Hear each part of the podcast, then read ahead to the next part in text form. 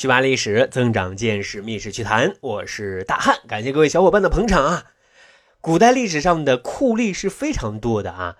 武则天时期重用一个酷吏，名叫来俊臣，这个名字让很多人闻风丧胆，因为他应该算是最具代表性的酷吏人物之一，人称阎王爷呀。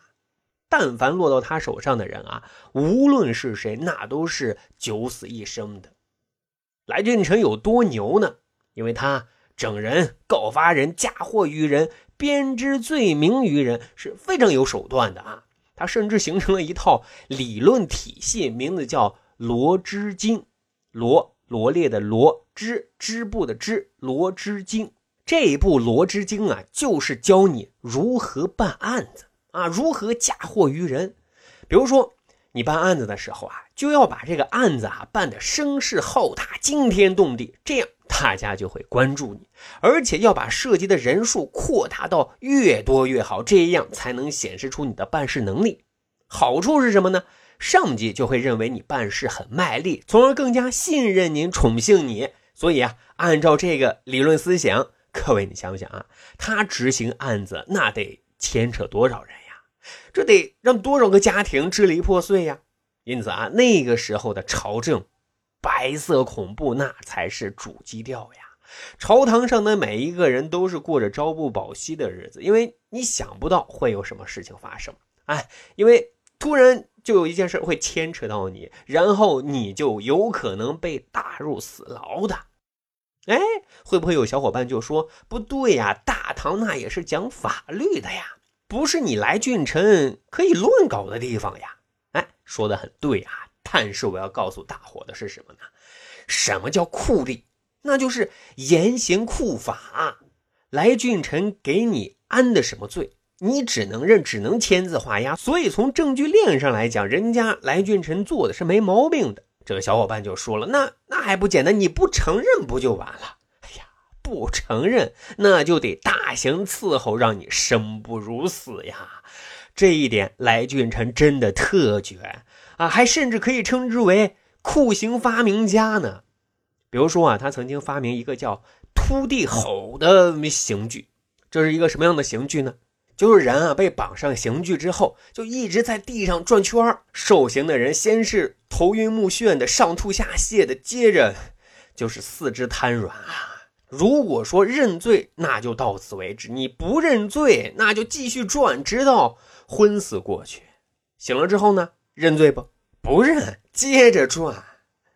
你说多残暴呀！还有一种刑法叫做铁圈龙头啊，做一个大铁圈套在受刑人的头上，然后把人五花大绑固定住啊。说一个罪行认了还好啊，不认就让人把这个木楔子呀。插进铁笼里，直到头脑爆炸呀！来俊臣很得意，每次审讯的时候，都把这些威慑力十足的、令人不寒而栗的刑具啊摆了出来。很多人，很多人为了避免受到这些皮肉之苦，只能是按着来俊臣的意思来承认自己的问题了。来俊臣就是这样办案的，而武则天就认为来俊臣真的是能力呀。为什么呢？因为什么复杂的案件，只要交给他，都能够查出结果来，所以也愈加器重来俊臣啊。因此，来俊臣在当时的朝堂之上颇有威严的，甚至很多重臣为了避免引火烧身，明哲保身，就低声下气的去贿赂啊、讨好啊人家来俊臣的啊。当然，也有倔脾气的，跟来俊臣死刚到底的。结果那就可想而知了。你比如说左卫大将军全献成，他呢性格比较刚烈，他就特看不惯来俊臣小人得志的这种气焰，也看不惯朝中大臣都巴结奉迎他，气愤的就说啊：“我们都是国家重臣，国之栋梁，怎么能向小小的来俊臣去献媚呢？”啊，有些非常心善的大臣就提醒说：“啊，其实我们不是献媚他，只是……”惧怕于他手中的权力呀，全县城不以为然，他甚至咒骂起来俊臣。旁边的大臣赶紧让他小声点，小心来俊臣的耳目。结果全县城更是来了劲儿，说自己行事无偏，严守忠义，奸恶小人又能奈我如何？哎呀，啊，果真，很快这话就被传到来俊臣的耳朵了。来俊臣冷笑几声，哈，就给全县城扣上了拥兵自重、企图谋反的大帽子，报给了武则天。武则天就让来俊臣去查，这下好了。各种酷刑都给全县城给用上了，让他签字画押承认自己谋反。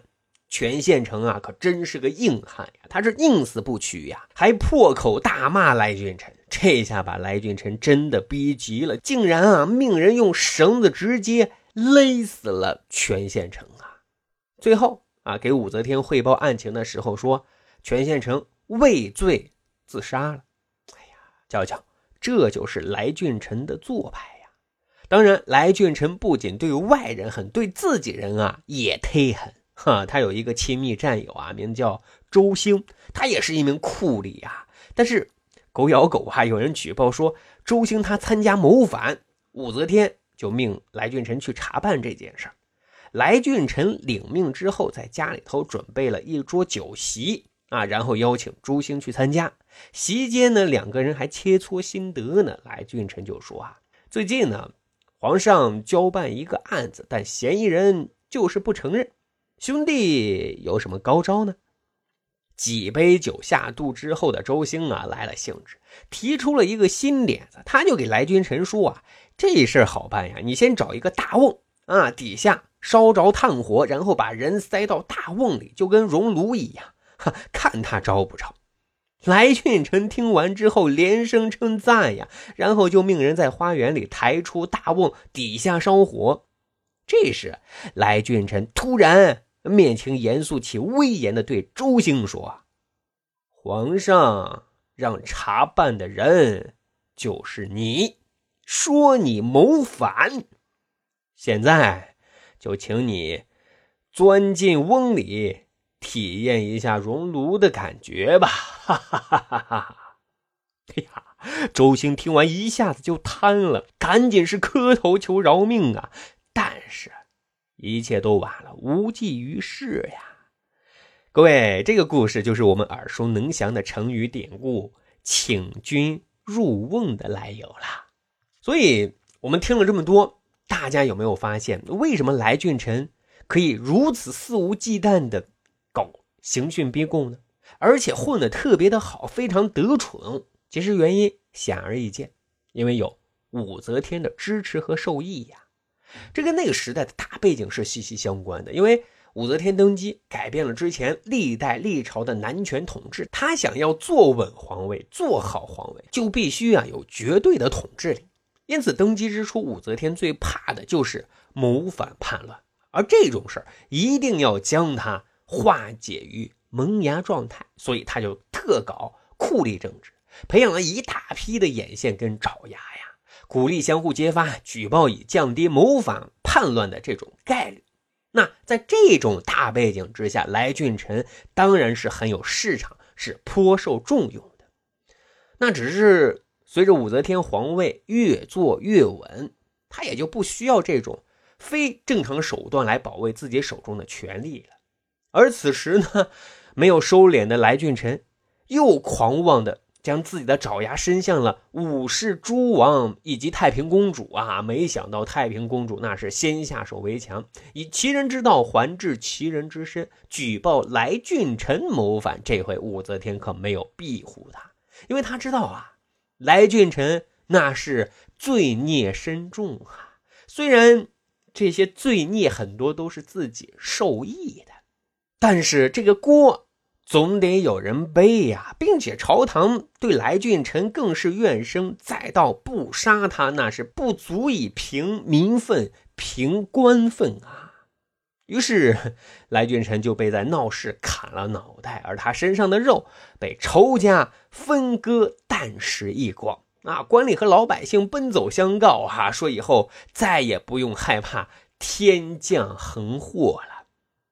来俊臣死了，那这是罪有应得。来俊臣的罪恶武则天那也是脱离不了干系的，很大程度上可以说来俊臣就是一个工具人。在武则天需要整肃的时候，他出来做了酷吏；而在武则天需要为酷吏政治买单的时候，他就只能出来做这个背锅侠了呀。好，长见识，长谈资，这就是咱今天要讲的《密史趣谈》。大汉已经开通了喜马拉雅的《密史趣谈》洗米团。每周呢都会私家分享五篇以上的纯干货、纯知识点的历史读书笔记。如果你没有太多的读书时间，欢迎加入大汉的洗米团。加入的方式也很简单，点击密史趣谈的主页面，在上方点击加入洗米团就 OK 了。感谢各位小伙伴的捧场，咱下期再会喽。